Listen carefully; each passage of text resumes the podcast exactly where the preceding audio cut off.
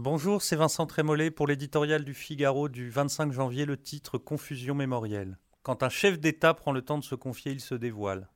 Plus de conseillers, d'injonctions de prudence, de mots pesés d'un bureau à l'autre pour en mesurer les possibles effets. Quand c'est Emmanuel Macron, la franchise est totale. On conviendra avec lui que la France n'a rien d'une dictature, que sa légitimité est indiscutable et que ceux qui la discutent en manquent cruellement. On s'alarmera d'une violence verbale et symbolique, menace au théâtre, tête au bout d'une pique, qui révèle un climat robespierriste dans certains cortèges. On s'arrêtera cependant sur le malaise profond que provoque le reste de ses propos. D'identité narrative en tension entre la mêmeté et l'altérité, de mouvements sphériques de la politique en sujets écrasés, cette conversation dans sa forme désarçonne. Mais là n'est pas l'essentiel, c'est sur le fond que le propos sème le trouble.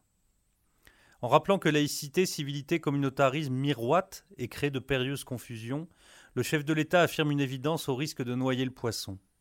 En considérant que l'assimilation des étrangers est le propre de la droite dure et de l'extrême droite, il renvoie aux marges près d'un siècle d'histoire de France.